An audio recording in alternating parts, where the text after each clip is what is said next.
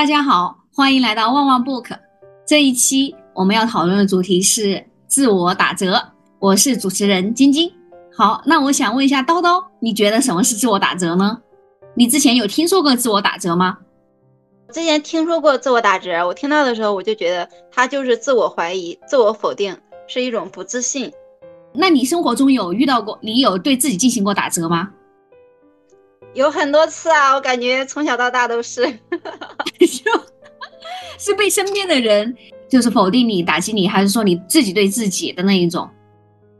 就身边的人也在打击自己，然后自己也在打击自己，因为小时候是在考试啊，你总是考不了满分，总是有很多缺点，然后你工作以后，你的 KPI 永远不是满分，永远都会有老板或者同事说你的 KPI。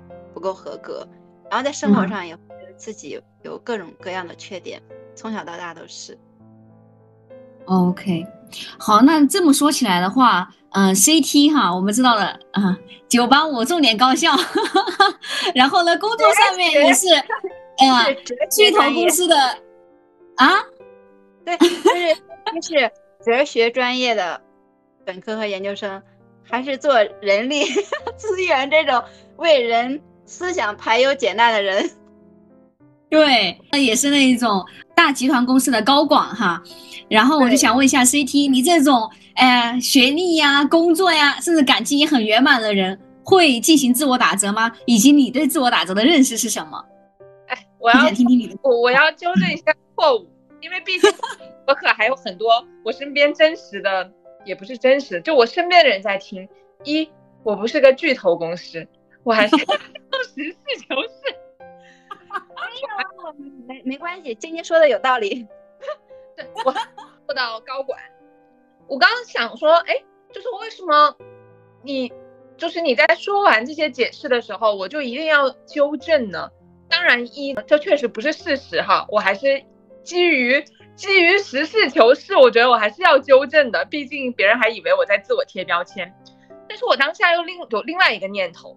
就是为什么你说那些的时候，我不会理所当然的会有就是那种配得，就是我配的那种感觉。我还想，也许是不是这种也是一个自我打折呢？那这个到时候我们可以呃接下来再聊自我打折。当时开始说要聊这个话题的时候，我我在做准备的时候，我在想说，其实自我打折这个并不是一个大家常常听见或者是有共识的一个概念，因为就像嗯叨叨刚刚说，大家可能。做的听到什么自卑啊，就是自我认同这个比较多，但是很少能听到自我打折的概念。然后我就回溯了一下，我第一次听到这个名词，应该是我们上了一个线下课吧，就是一个老师在讲，嗯，其实这是一种心理上的模式吧，就是自我打折，应该是一个新创立的概念，但是其实我觉得它的内核都一致。但是我又往深了想一想，嗯，这个概念其实是不是也是一种对人的物化？什么东西可以打折，对吧？那我们都说，呃，一个商品它可以打折，那为什么我们会说我们也经常对自我进行打折？其实呢，我觉得这个概念虽然值得探讨，为什么我们会叫这个名词？但我觉得其实它很形象，因为我们每次在做自我批判、不悦纳自己、在自卑的时候，某种程度不其实也是对自我的一个物化吗？我们在给他自己给他自己标注一些价值。再做对比，再去比比较，然后再觉得他值得不值得。那其实其实我觉得就是一个物化自己的过程，哦，嗯，所以我觉得挺有趣的。当然，当我听第一次听到这个概念的时候，我就觉得我有被震到的感觉。我觉得哎，很形象。但你深再慢慢的思考一下，我就觉得其实它不是一个新概念，嗯，是我们一直都在说的。其实是一个，也许我们我们都习惯了物化自己。对，是，是的，就像呃打折给我们日常给我们的印象，其实就是呃一个商品它本来有一个价格，那我们现在进行打折，打几折，打几折，哎，自我打折好像就是我们人，哎，我们自己把自己真的就是作为一个物品在进行打折。那打折的标准是什么呢？就像那个物品的话，它一个标准就是它自己的价格啊，进行价格进行打折。那我们无形中就是把我们自己。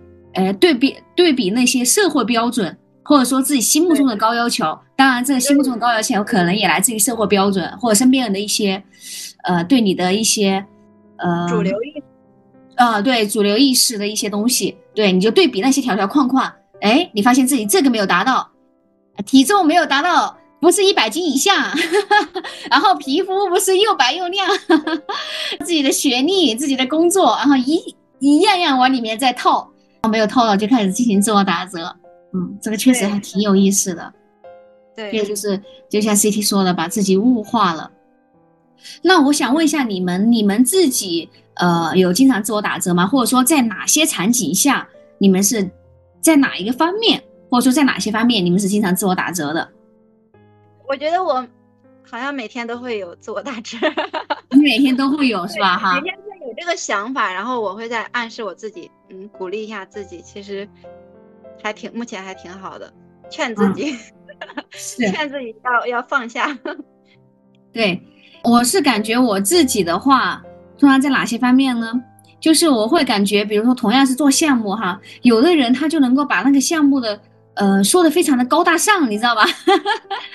就无论是说把自己做的事情，然后呢自己要汇报的 PPT 这些东西，他们能够做的非常的漂亮。其实每次这个时候我就哇自己自愧不如，然后呢每次做出来的东西就是。用我那个领导说，就是说你自己明明做了十分，但是你怎么就做 看起来只有一个五分六分呢？公司的目的是要提高利润，是要每个人快速的去进步，去完成项目。那他去做一个非常华而不实的复盘，我觉得是在浪费每个人时间，也是在浪费公司的时间。听到晶晶和叨叨说的那个场景，我觉得其实我们很多时候的自我打折是跟别人对比出来的。对，确实。但是我说这样子没用，因为如果你在一个大公司里面，你做不好，你就升不上去。对对对对。然后我看到别人做的那么好，而且就像叨叨说，你觉得他可能花了很多时间，但他可能其实就同样的时间，甚至他花了更更少的时间，他就能够把这个项目，呃，无论是包装的很好，还是说就是说的很高大上。但这种说的很高大上是大家所需要的，领导也希望看到你这个东西，因为领导还需要拿你的这个东西去汇报呢。对不对？或者说合作方他也需要看到这个，嗯，我觉得这是一个恶性循环，但是你要在大公司里，你要接受这个恶性循环。对，一个是这个，但另外一个就是，比如说我自己现在出来了，那我去跟老师合作，那其实也是需要你搞得高大上一点，搞得那个，哎，项目统筹的那个一点了。你就总是说，哎，就是那几件事，但是对，除非是你很信任的，啊，对，不然的话就会觉得的，时候你一定要。嗯，包装的高大上一点。是的，是的，我每次看到别人，哎，他们这方面做的比较好的时候，我就会觉得，哎呀，很羡慕。可以综合一下，就一方面你向他学习，把你的项目整理的更好一点，同时你也要去认识到他，就没有必要因为这个来贬低自己。是的，这个确实是。其实就像叨叨刚刚说的，就是。自我打折，可能也正是我们在小镇女孩那一期，其实也就第一次提到了自我打折这个概念嘛。然后会，其实我们三个人，呃，都都时常做自我打折，然后去做，呃，疗愈吧。所以，也许我们，我那时候也说，我们终其一生其实都在做自我疗愈和自我和解。我也经常会自我打折。我刚刚就是在录播课之前，觉察了之后，我会发现。我说了三句话，每句话都在自我打折，这是下意识的。但我就我就觉得这好像成为了我的的行为模式，就跟编码一样，就它已经深深的印在我的这个程序里面了。我第一句话说：“哎呀，我现在好烂呢。”我说的是我现在好烂的，我就是我脑子里面空空的，我都写不出东西来了。这也许是事实，但这是我自己看到的事实，可能很多人都不这么认为啊。但是我。每一次都会觉得哇太烂了，这是第一句自我打折。当我意识到我在做自我打折的时候，我并没有开始就是自我鼓励，我反而又进行了第二句自我打折。我想说，哎，我我这不就是在自我打折吗？然后我为什么总在自我打折？我好像就是这样。然后我又进行了一次自我打折。我当我意识到了第二次的时候，我想说，那我得找补吧。我我我都意识到了，然后我应该鼓励一下自己。接着又说了第三句话，我说。啊，我感觉我这一这辈子好像都会在自我打折，这个功这就是我一辈子的功课。我还挺震惊的，就是三句话，我每一句话都在做自我打折。这种场景基本上是，你看这种不经意，然后又被意识到还在这样做的这个场景，我觉得基本上是我生活的常态。我我看 CT，嗯，我想问一下，就是你也是。本科、研究生都在中山大学读的博士，呃，不是读的博士，本科、研究生都在中山大学读的哲学专业，对吧？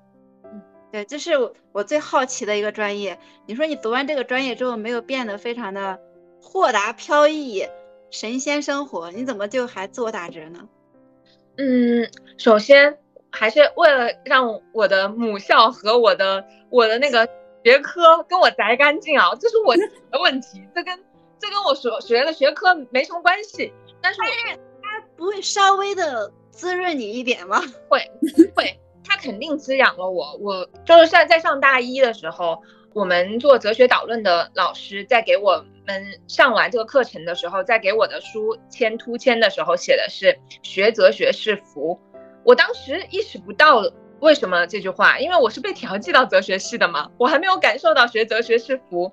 但是后来真的随着慢慢的人生阅历的增加，我确实是觉得学学哲学是福，因为为什么？我就觉得学哲学带给我的是，你首先你你这确实在那段时间还是要看很多书的，有的时候你在书中还是能找到答案的，就是你你做的自我打折，你在思考的人生意义，那些先哲都在做，因为这就是哲学的起点了，对吧？你还是能够通过它的脉络。他们的脉络去了解到这个话题，你感兴趣的话题，同时他也告诉你，这不是你一个人在思考的问题。你说那些聪明的哲学家们，他们都在做这样子的事情，对我来说是一种宽慰，就这不是我自己的问题。但是那些哲学家没有给你答案吗？我觉得这个过程也是，是我觉得学哲学第三点福气，就是他们提供了非常多的视角，他们告诉你良善的生活的样式是什么。只是呃，你确实在通过你的人生经历，再去选择合适你的那些方式、视角以及那些良善的生活。那他提供给了我这些，所以我觉得学哲学确实带给了我这些吧。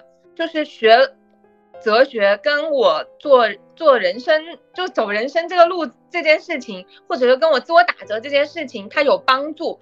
但不是说我学了哲学或者我学了心理学，我就不会自我打折了。某种程度上，这个学科或者这个自我探索，它算是一种手段，因为它是我在做自我疗愈或者我在做人生探索的一个手段。这是，然后它对我有一些帮助。人生这条路上，你说光读书或者是光经历就可以的吗？我感觉真的不是，它确实是需要慢慢自己走吧。然后慢慢去探索，然后你可以从这些地方、这些学科或这些书里面找到一些答案，但是就只有体悟吧。所以你说有什么标准答案吗？哲学书上给你什么标准答案吗？我觉得没有，只是它提供了更多的视角，啊，提供了更多的方法以及更多的生活样式。但是你老公读的是中山大学的哲学系博士，嗯，他他有没有就是很快速的治愈你这个自我打折？嗯，那些他自己有没有自我打折是吧？对他自己有自我打折吗？我觉得这是一个特别我也在思考的话题，我也常常去问，就是自我打折这件事情，你说是不是天生就会有一种很潇洒、很自信的人？我老公他应该是，首先我觉得有一点是，我们都觉得人生的底色是悲观的，这是我们两个的共同点，就是我们还是比较悲观的。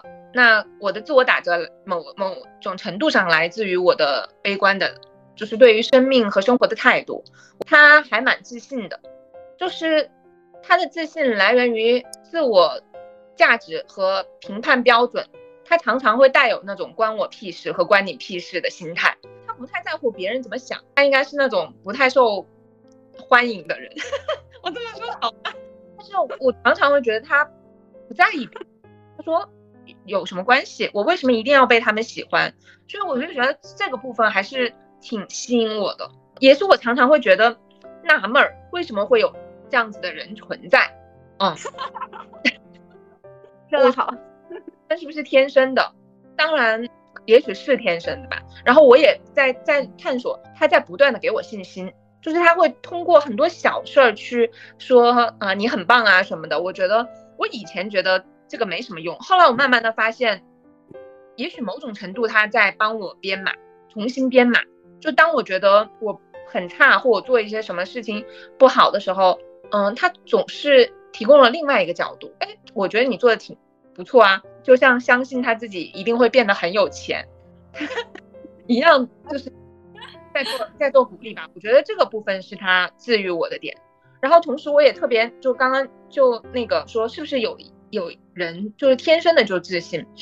其实我问过一个我很好的朋友，就是他是清华和 MIT 的双硕士学历，然后是一个看起来非常不羁，然后又很优秀的一个男生。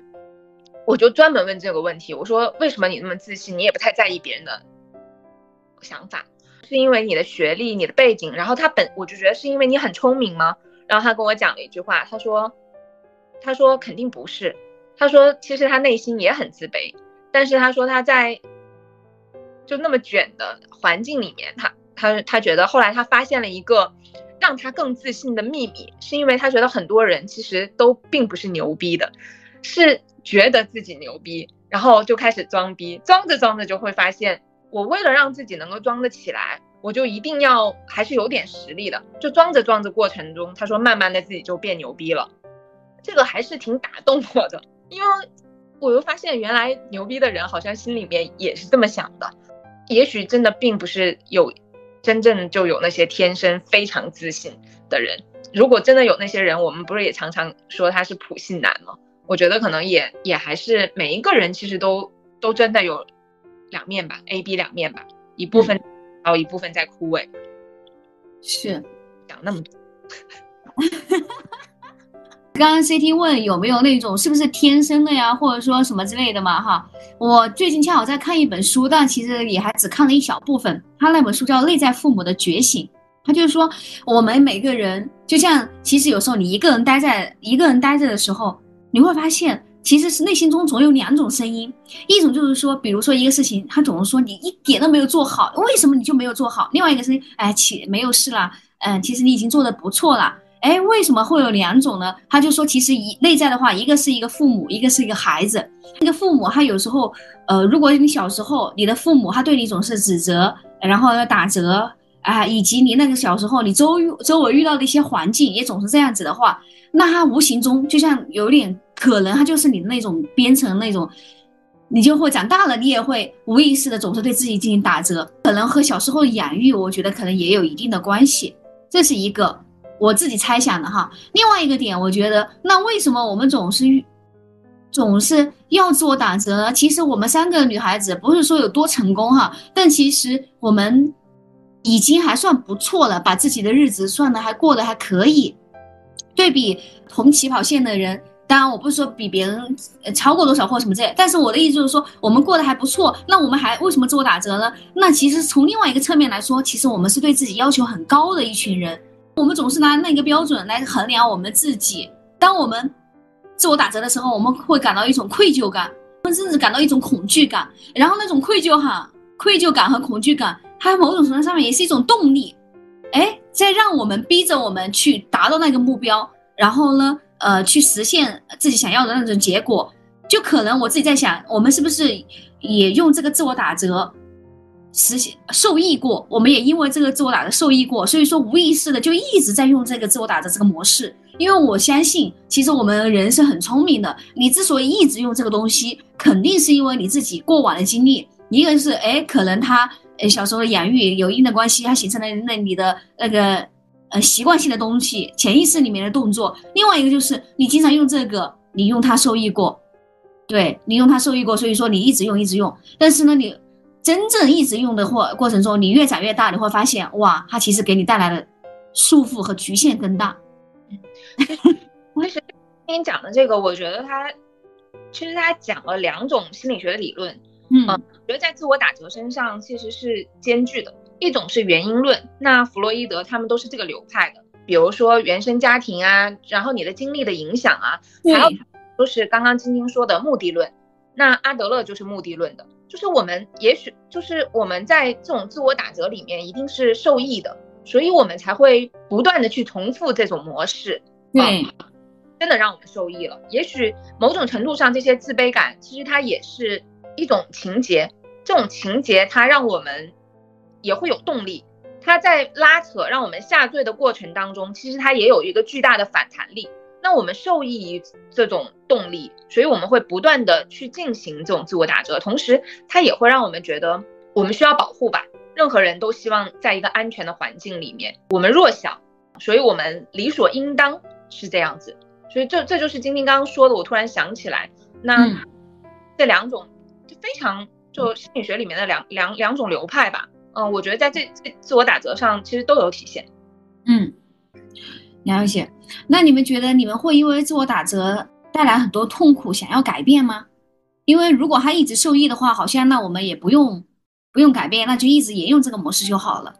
你们有觉得他用沿用这个模式有感觉到痛苦吗？然后呢，想要推翻这个模式，或者说渐渐的松动这个模式吗？我感觉一直都在松动啊，一直都在推翻啊，就是在推翻的过程中去建立自己的一个生活体系。和自我认知，你是说本来他其实已经是一个以前总是自我打折，但后来你觉得很痛苦，然后你有在每天的松动他，是吧？哈，对对，你肯定是一直去想这个事情，然后一直在调整。嗯，那我想问一下，为什么我们总是喜欢自我打折呢？为什么我们总是觉得自己不够好呢？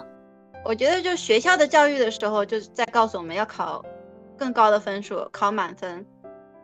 身边有无数比你成绩好的人，工作的时候就是身边有无数 KPI 比你做得好的同事，老板一直也在说你的 KPI 不达标，你很难去达到老板的那个 KPI 标准，所以就永远都不够好。老板肯定会，你无论你这个月做多少，老板都会说你下个月能不能翻倍，就没有人会告诉你你已经足够好了。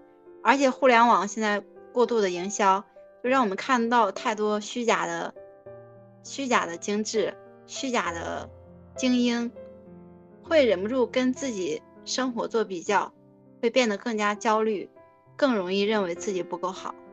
是的，我想起以前看到那种，呃，什么一百分妈妈，我天呐，又是辣妈，然后呢，事业又做得很好，左手事业，右手家庭，然后孩子又养的贼棒，天呐，我是真的是感觉样样都行。对，对，让其他妈妈就焦虑无限放大。对，无限的 认为自己不够好。对，就别人为什么能够做到这个样子，自己为什么做不到这个样子？然后呢，那个人还给你卖课，然后就告诉你你也可以，然后你把他的课让他做。在他能够在互联网去定期更新他的励志和精致的生活，他都是有目的的在营销，为了流量和变现，他就会不择手段，然后过度的包装。其实他本来。就哪怕他本来的样子可能会激发别人的焦虑，但是他可能以本来就不是这个样子，他也会去虚假包装。是的，对，嗯嗯，好，呃，CT，你觉得 为什么我们总是觉得自己不够好呢？嗯，就像刚刚刚刚聊的，我觉得第一个是评价标准，我们从小被教育以及我们活在的评价标准里面，其实都是二元的，好，与对。与错，我们从小就在这样子的评价标准里面标准里面长大。如果我们没有做得好，那也许我们就在好的对立面不好了。所以我们常常就这么被教育的，然后我们也一直觉得这样。第二个就是评价标准是更，你看我们以前叫的口号，更高、更快、更强，对，不断的在去追求那个，所以我们也经常会这这样子潜移默化，我们的评价标准就形成了。所以，我们总是呃会拿着这个评价标准放在自己身上去做呃打分或者去做对比。所以，我觉得这是第一个，也许是社会被教我们被教育的有这样子的评价标准，没有更多元的评价体系了，所以我们就只有这这种嗯二元对立的和更的这样子的标标准。我觉得这是第一个。第二个，我觉得我们经常自我打折的原因，是因为我们在赋予。自我打折一定的意义吧，比如赋予它，就就就，我忘，我我之前写的是啥了？笑死！然后 C D 每次想的时候就是嗯嗯，后来我就专门去听那个嗯，我已经不听了，我已经听不到你在说说什么了，我只听到嗯嗯。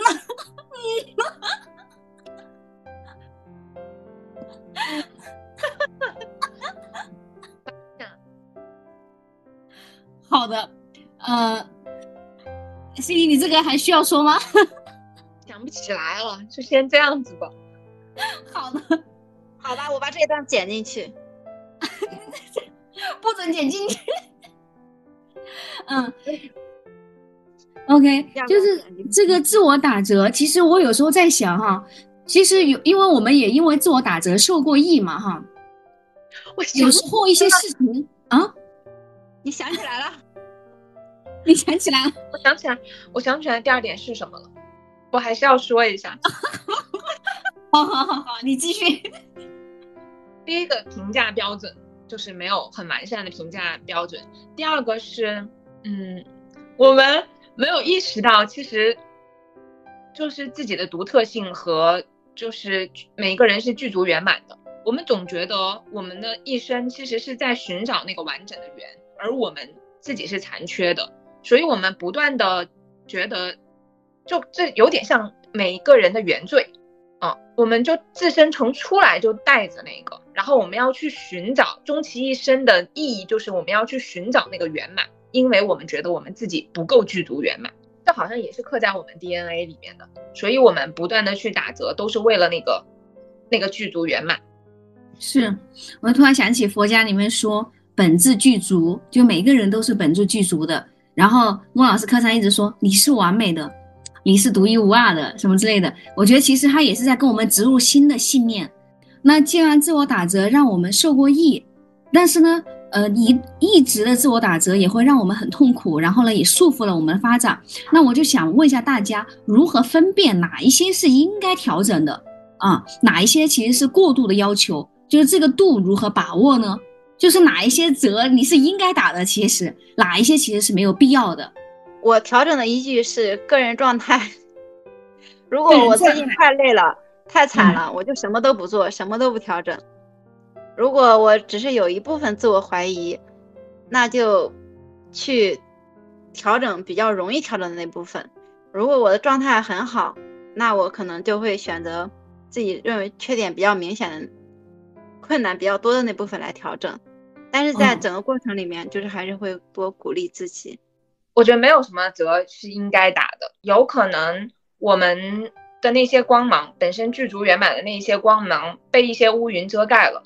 我们要想看到的是，我们应该剥去哪一些乌云，而不是说我们应该对给自己哪一些责可以打。首先，我我是这么认为哈，但当然就是知难行易了。我从来都我是这么认为，但我从来都没有做到。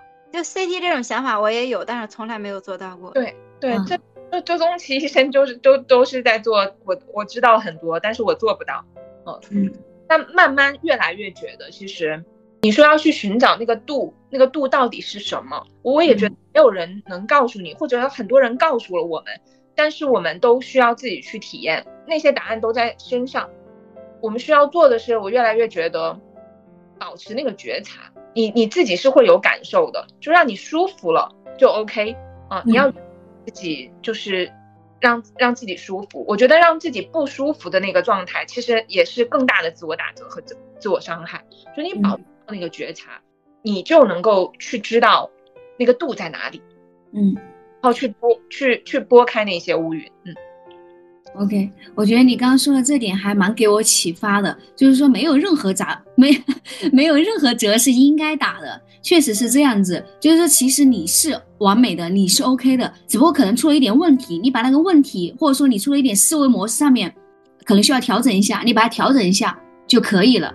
就是你是你，问题是问题，你把这两者可以分开来。比如说你说到了没有做到，然后你会有一种愧疚感，然后这个愧疚感。就我的意思就是说，这种折该不该打？当然了，哎呀，我都有有点好像又回到原点了哈。就是这个，我觉得呃，不是说你就给自己贴标签，你就是一个呃不就不信守承诺，或者说呃哎呀，这个人就太软，就是又说到没有做到啊什么什么这样子。就是你认识到他就哎这个事实客客观的发生了，然后你下次把它调整一下就 OK 了。对，你是没有问题的。然后你下次调整一下这个事情，面对。呃给别人做了一个约定，然后你下次自己把它做到就可以了。就是关于这个脱离自我打折，大家有没有什么方法可以分享给大家的？我的方法比较简单，第一个就是可能会想我在二三十年后怎么看待现在自我打折，可能就不会去觉得它很严重。还有一个是把自己当做自己的孩子，如果你的孩子有这样的问题，那他可能只是需要修改，但他本身在你心里肯定是一个完完全全不需要被打折的人，但你可能会觉得自己应该被打折。在替换这样一个角度以后，可能会容易想开一点。哦，就自己哦，内在父母，我觉得那个书里面好像也有一点这种观念，就哇，我觉得你提的这个更让我有感觉，就自己养，把自己当一个宝宝一样养育，是吧？哈，对对，嗯，西听呢？我觉得我这这三十多年的方式，都就就在找寻一些实际的方式去。从知道到懂得到内化，然后到真的行动吧。我觉得有几个方法吧。可能第一个确实是阅读。你看，我们刚刚已经提到，就提到刚刚晶晶说那一本书对他启发很大。我觉得有一本书对我也启发很大，就是《被讨厌的勇气》嘛。就这些确实给我们在阅读中给了我们一些实际的方法吧。嗯。第二个就是我觉得冥想，这么多年来，我觉得冥想确实对我有用，因为一我在放空。二，我确实是在保持觉察，训练我的觉察能力吧。第三，我觉得是在那些小事情上去找到自我的价值和去不断肯定自己，我觉得这很有用。晶晶有什么方法？因为如果有时候一直自我打折的话，是你自己对自己的认同感不够。有时候你自己对自己的认同感不够，你不知道自己是个什么样的人，所以说你用各种各样的框架来框自己，然后觉得自己这个不好那个不好，那。那可以建立对自己的自我认同感，对。那我觉得有一个方式就是迪姐之前跟我说的，我就一直有记在心里，就是日行一善。那不管怎么样，你保持一个正心正念，然后日行一善的话，你会觉得哦，我自己这个人还不错，我起码我是个好人，对。然后呢，你自己是个好人，其实这也是你对自己的一种自我认同感，然后你就不会对自己就好像啥都不是那种感觉。我觉得对我来说，我是个好人，有一定的那种。笃定和安全感在，然后呢，第二个就是说，呃，如果你遇到了一个环境，让你对自己越来越不自信，总是在自我怀疑和批评的话，自我批评的话，我建议那就可以换个环境。我的目标好像也不是说一定要别人认为我是个好人，只是觉得它可以，它是一个让你建同建立自我认同感的一种方式。突然想到，其实我还有一个方法，我把它命名为“看见计划”嘛，因为之前也说我会建立很多实验计划，就是实验计划其实就是写复盘日记，每一天我争取做到每一天都把那些所谓的自我打折的场景，或者是自我增值的场景记录下来。记录的过程其实是一个让你看见的过程，我觉得所有的变化都是从看见开始的，所以这个我还蛮推荐大家的。好的。我也看到过你的觉察日记，确实就是能够看到自己的呃一些念头和想法是什么样子的，及时的看见和觉察，这个我觉得好重要。然后我想问一下大家，有没有哪一个 moment，或者说让你意识到，呃，其实自己已经挺好的了，或者说自己很在意的一某一点释然了？有时候身边优秀的人太多了，会迷茫不自信，但是回头看一看起点，就会很震惊，会发现哦，原来我走这么远。对于自己来说，就是。已经是非常巨大的改变。别人的优秀肯定就是有他付出的努力和他需要承担的责任，但是我觉得我能走到现在，我就已经非常满足、非常释然了。嗯，了解。然后对于我自己来说的话，我有时候会觉得我自己呃思考比较简单，然后对于做很重大的决策的时候，好像美其名曰是按照直觉行事。然后呢，实际情况可能就是，可能自己就是没有想到很多很多种状况，那就是这么去做了。对，其实我有时候潜意识里面还是因为会因为这点自卑的。恰好上周我看到老师给另外一个小伙伴做一个个案，那个小伙伴呢，就相当于他要关于是否要出去出国留学，他就思考了各种状况，以及诶他自己现他想要的那个方向，自己是不是他自己喜欢的方向，他就想了各种各样的问题。然后老师跟他做个案的过程中，就是说，其实我们每个人，呃，思考问题或者说做决策的时候，会有三种模式，一种是 yes，一种是 no，一种是 yes 或 no。就是思考他很全面的人，就是说很聪明的人，我觉得是那些很聪明的人哈，很聪明的人呢，他思考问题会非常的全面，是方方面面以及深度上面、广度上面他都能够想得到。那这种时候，他其实很容易停留在 yes or yes or no 这个状态，其实就是纠结，就是他在纠结他到底要不要做个做做这个决定。因为如果做了的话，好像有一些坏处；如果不做的话，又好像有一些好处。然后老师就说，你现在就是花了太多的能量和你的时间都花在这个 yes or no 上面了。他说你不用一直纠结上面，他说你就去做一个 yes 的决定，或者说一个 no 的决定。对你不用想太多，你现在状况就是不用想太多。然后他说，宇宙也有那个守恒的法则，你在这个方面，你多付出了一点。然后其实他在其他方面，说不定他就是会回来的，或者说你先付出了，然后呢，他后面又会回来，哇！但是给我一种感觉，哦，我可能有时候呃比较简单做了一个决定，然后我我回顾我过往啊做的一些决定哈，嗯，看起来好像当下觉得哎好像不是一个很完美的决定，好像好像失去了很多，但是回头想想，好像其实也没有失去什么，也收获了很多东西。没有花很多时间在一直在纠结，一直在就是漂浮的那种状态。有时候我觉得每个选择都可以，真的，是每个选择都可以。然后你后面做的事情才重要。对对对，然后这一点，然后这个个案其实，呃，我只是看到老师给那个小伙伴做的这个案，然后对让我对我自己的这一点，然后呢更释然了一些。嗯，是的，也有过这种想法。我感觉很多选择都是可以做的。你做完选择之后，还有很多事情，并不是说你选择一个选择就会有只能有一个结果。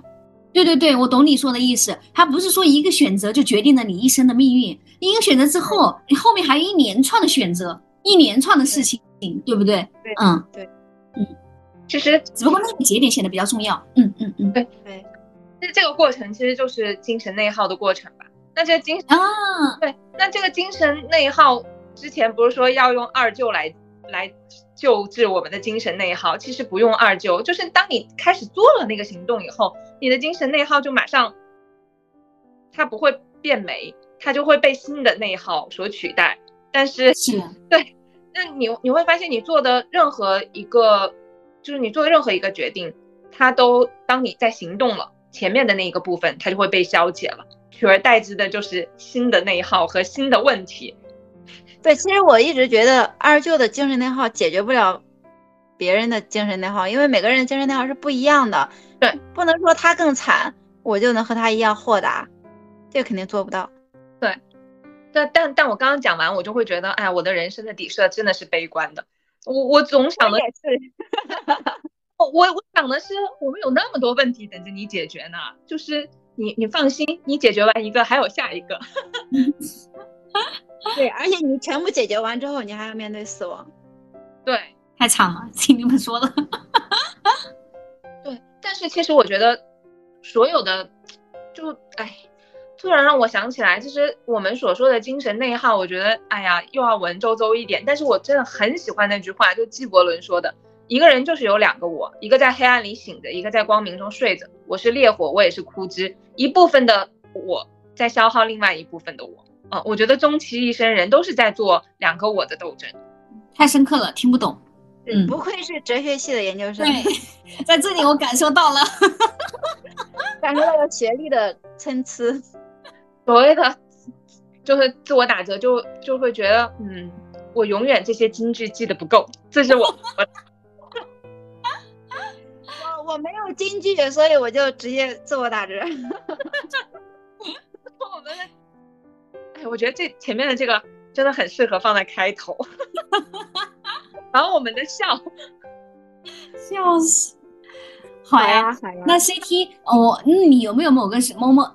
你有没有某一个 moment 让你意识到，其实你已经很好了，或者说对让你对自己的某很在意的一点释然了呢？嗯，就是我要说，就是我一直都在自我打折，叨叨肯定就开始。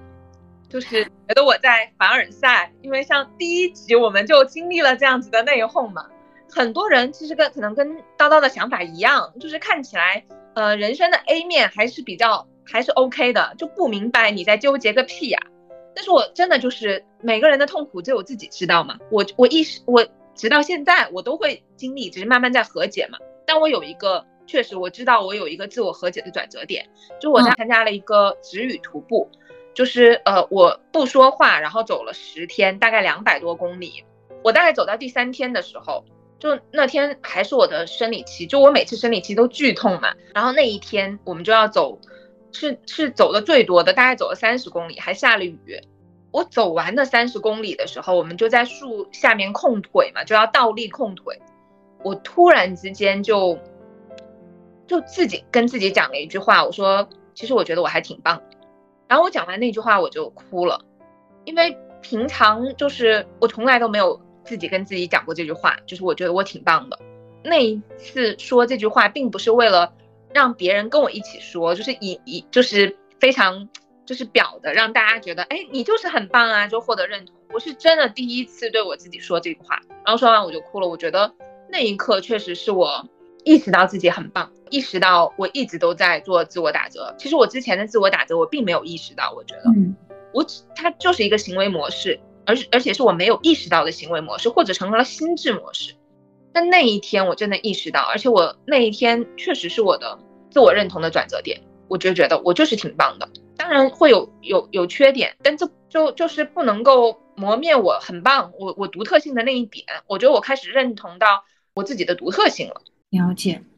那关于自我打折，你们有没有什么话想要送给大家的？我一直有个坚定的想法，就是人不应该自我打折，就应该和自己和解。有了这个坚定的想法以后，我就会不断的暗示自己，多认可。就是我现在的自我价值，寻找就是更简单、更真实、更适合自己的生活方式，争取不被主流思想影响。因为我现在会觉得，我我们看到的信息都是商家和平台为了流量和变现营造的场景和观点。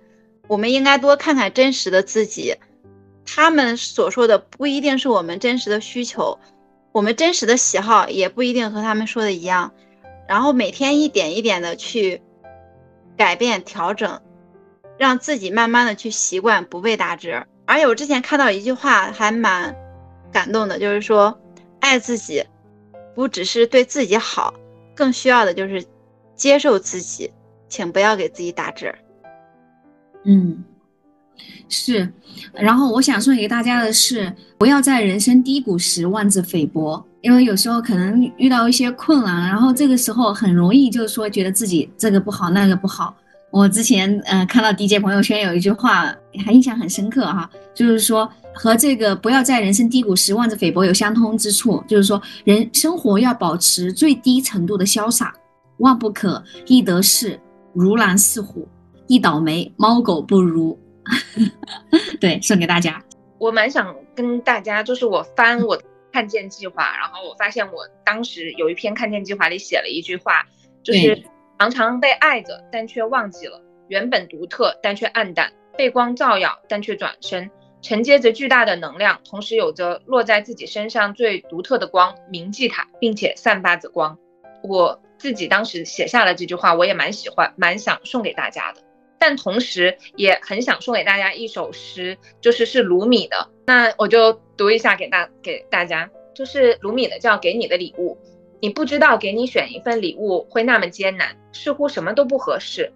为什么要送黄金给金矿或水给海洋？我想到的一切都是带着香料去东方，给你我的心脏，我的灵魂无济于事，因为你已拥有这些，所以我给你带来一面镜子，看看你自己，然后记住我。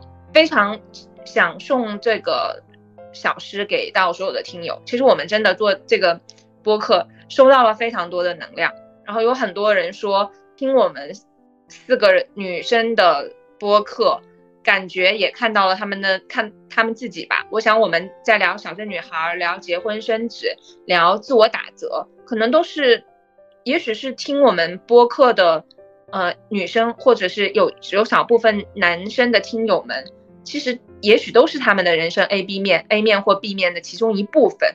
那如果能在这个播客里面就找到同类，因为所有人都可，基本上每一个人都在经历这些，然后你看见了这些，不是你一个人在经历。如果它再能够给你带来一些小小的能量，也许这就是我们播客的价值。它治愈了我们，同时也也也希望它能治愈你们吧。是的，然后又到了我们 每期节目呃送书的环节了。今天要送书的书是蒋方舟的《东京一年》。这本书是蒋方舟记录在东京生活的一年，并在异国他乡与自己和解的过程。这本书非常的精致，也非常的好读、好看。希望大家在节目下面踊跃踊跃留言，二十四小时内点赞前三名就有机会获得这本书。谢谢大家，那这期节目我们就先到这里喽，拜拜。好的，拜拜。